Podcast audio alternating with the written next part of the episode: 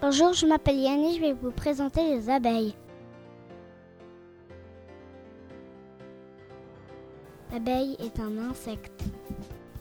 Elle a six pattes, quatre ailes et deux antennes. Elle vit en colonie avec d'autres abeilles dans la nature ou dans une ruche. Après avoir piqué la peau, le dard de l'abeille reste enfoncé dans la peau. L'apiculteur est la personne qui s'occupe des abeilles. Elle s'occupe aussi des ruches. Elle récolte le miel. La ruche, c'est l'abri pour les abeilles. Un essaim d'abeilles est un grand groupe d'abeilles qui quitte une ruche pour aller habiter ailleurs. Il y a des différentes abeilles, les faux bourdons, la reine et les ouvrières. Parmi elles, il y a les nettoyeuses qui nettoient la ruche. Il y a les nourricières qui nourrissent les larves avec du pollen. Il y a les cirières qui fabriquent les alvéoles en cire. Les gardiennes qui surveillent et défendent la colonie contre les ennemis. Et les butineuses qui vont butiner les fleurs et rapportent le pollen et le nectar dans la ruche.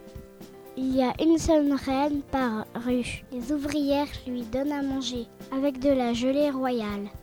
La reine est plus grande que toutes les autres abeilles. Elle seule a le droit de pondre des œufs, des milliers par jour. Elle peut vivre 4 à 5 ans. Les mâles s'appellent les faux bourdons. Ils sont plus gros que toutes les autres abeilles, mais ils n'ont pas de dard. Ce sont aussi les ouvrières qui leur donnent à manger. Pour indiquer où se trouve la nourriture, la butineuse retourne dans la ruche et se met à danser. Si elle danse en rond, cela veut dire que la nourriture se trouve à moins de 100 mètres. Si l'abeille danse en forme de 8, la nourriture se trouve un peu plus loin. Pour faire le miel, les ouvrières aspirent le nectar des fleurs et le mettent dans une poche spéciale. À la ruche, elles le recrachent et le donnent à d'autres abeilles qui le recrachent à d'autres. Peu à peu, le nectar se transforme en miel.